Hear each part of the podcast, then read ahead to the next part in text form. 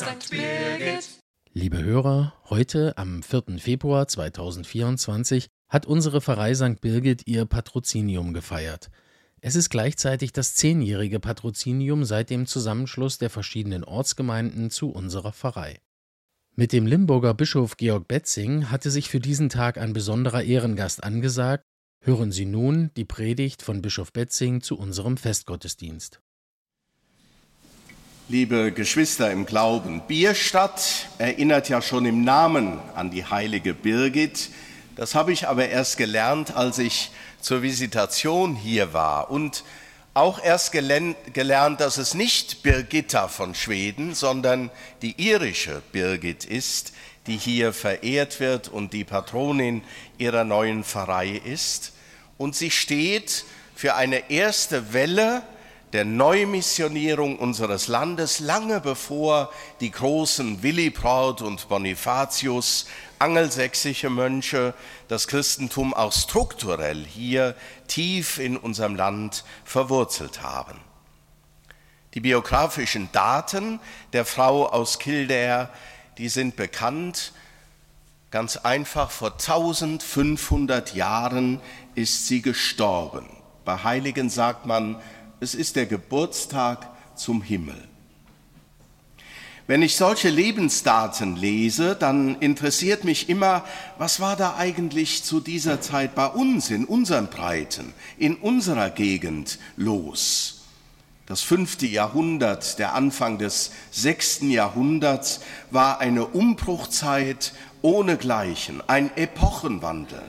Vielleicht wird einmal die Geschichtsschreibung über unsere Zeit sagen, es sei ein vergleichbarer, ähnlicher Epochenwandel in der Zeit gewesen. Die Römer hatten sich zurückgezogen, sie brauchten andernorts dringender Militär, um ihre Grenzen zu sichern. Das Weströmische Reich stand kurz vor seinem Untergang. Kaiser Honorius hatte bereits um 400 seine Residenz und Verwaltung von Trier nach Arles verlegt. In Trier gab es zur Zeit der irischen Klostergründung durch Birgit zwar noch kirchliche Strukturen, einen Bischof mit Namen Jamlichus und gewiss Reste des christlichen Glaubens, der zuvor in allen Städten des römischen Reiches ein blühendes Wachstum aufweisen konnte. Aber Mainz war ja bis in die zweite Hälfte des vierten Jahrhunderts primär ein Militärstandort, keine Kolonia im eigentlichen Sinn mit einem urbanen Charakter wie die anderen großen Römerstädte in Deutschland, Augsburg, Köln, Trier, Regensburg.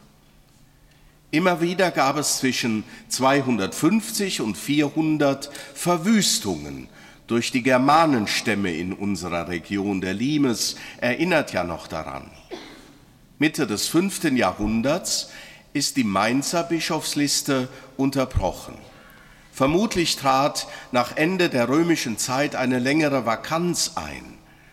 Spätestens um 470 gehörte Mainz auch zum Fränkischen Reich. Aber die Christianisierung der Franken bekam erst durch die Taufe Chlodwigs etwa 497 einen entscheidenden Impuls. Also kurzum, es herrschte bei uns vermutlich zur Zeit der heiligen Birgit ziemliches Chaos, Unübersichtlichkeit. Neue Herrscher, neue Reiche wuchsen heran, die gut strukturierten römischen Verhältnisse blieben nur in spärlichen Resten erhalten und für die einfachen Leute bedeutete das, wie zu allen Epochenbrüchen vermutlich eher finstere Zeiten mit vielen Problemen, denen sie sich gegenüber sahen. Aber zur gleichen Zeit blühte andernorts der Glaube auf und er hinterließ Spuren eben nicht nur in der keltischen Kultur Irlands, irische Christinnen und Christen machten sich auf, bewegt vom Auftrag Jesu, dass alle Menschen vom Evangelium hören sollen und gründeten in unseren Breiten den Glauben neu. Ich muss Ihnen hier nicht die Vita und das Wirken Ihrer Patronin darlegen. Das kennen Sie vermutlich besser als ich. Ich will aber drei Perspektiven anbieten, die sich mir in der Beschäftigung mit dieser Gestalt aus dem frühen Mittelalter nahelegen. Die erste ist Optimismus, der im Glauben gründet. Ihren Festtag am 1. Februar verdankt die heilige Birgit wie manch andere Heilige oder Feste in unserem christlichen Kalender einem klugen Trick. Man deutete bereits bestehende Feste einfach um, indem man ihnen christliche Inhalte beilegte. So ist etwa ja auch unser Weihnachtsfest am 25. Dezember zu liegen gekommen.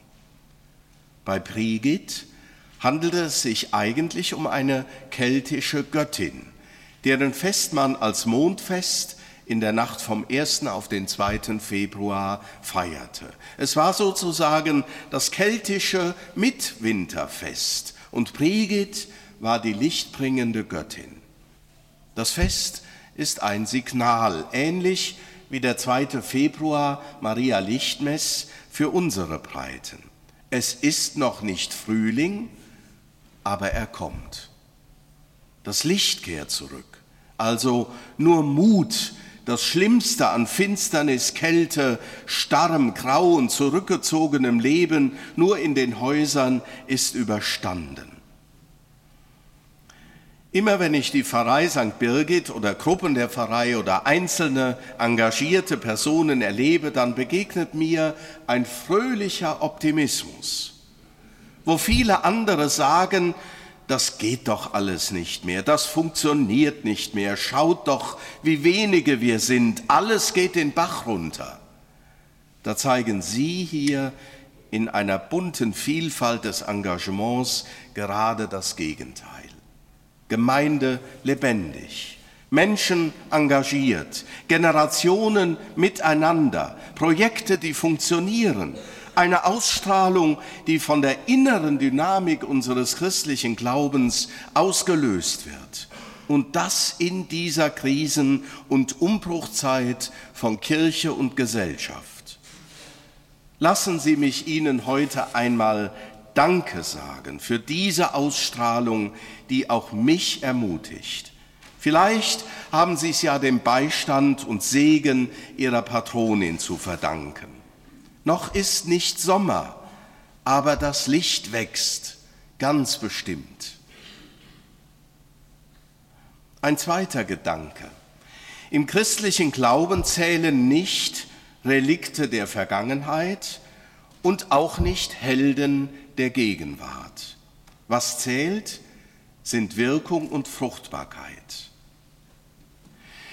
Über die heilige Birgit gibt es ja im Grunde nur noch Legenden. Mit Gewissheit lässt sich über die historische Gestalt wenig sagen. Sie ist ganz und gar aufgegangen in das, was sie bewirkt hat.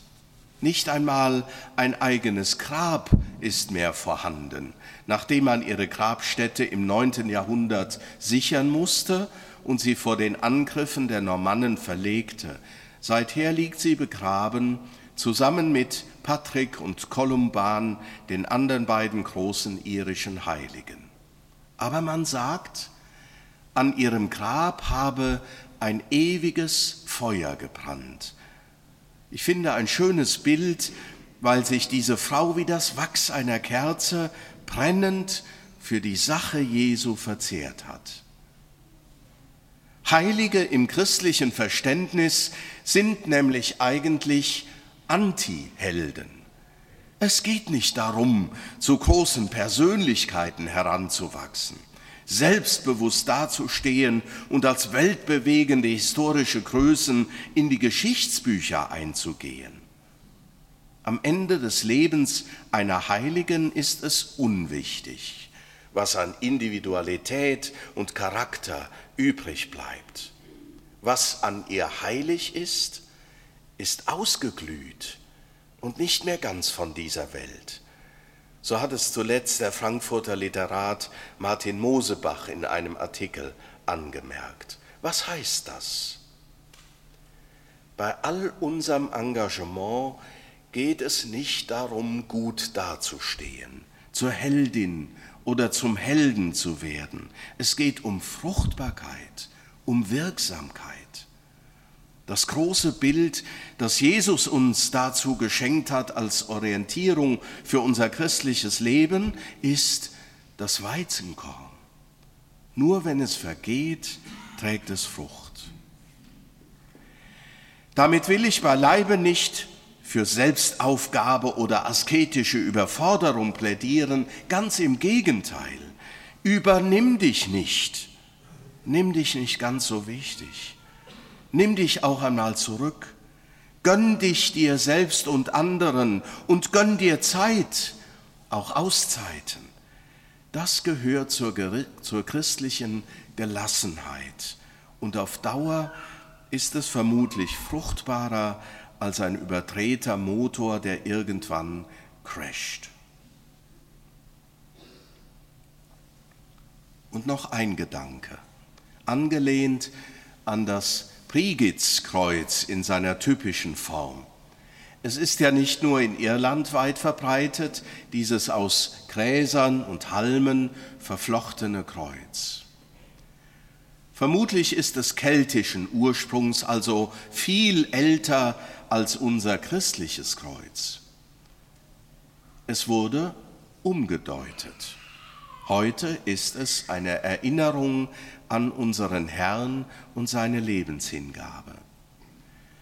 Das bringt mich auf den Gedanken, was wir denn heute aus unserer christlichen Perspektive heraus zu deuten verstehen. Im synodalen Weg haben wir eine Formulierung aus der Pastoralkonstitution des Zweiten Vatikanischen Konzils aufgegriffen. Da heißt es auf, als Aufgabe für die christliche Weltgestaltung, wir sollen die Zeichen der Zeit im Licht des Evangeliums deuten. Wie ist das mit den wachsenden Spannungen und Polarisierungen in Politik und Gesellschaft und leider auch in der Kirche?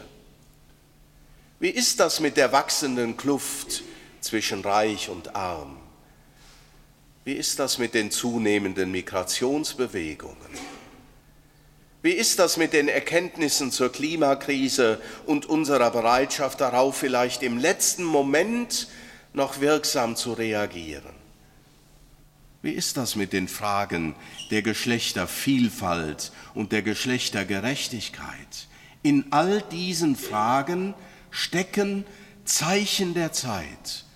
Für uns Christinnen und Christen ein Anhaltspunkt, das Licht des Evangeliums darauf zu halten und sie zu deuten und daraus Aufträge zu übernehmen für uns, Zukunftsaufträge und die gilt es auf allen Ebenen erst einmal zu identifizieren und sie dann anzupacken.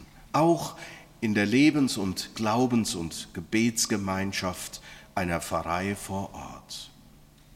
Ich ermutige Sie, liebe Geschwister, im Glauben weiter dran zu bleiben und Menschen für den wunderbar großen und nahen Gott zu gewinnen, von dem Jesus uns Kunde gebracht hat. Amen.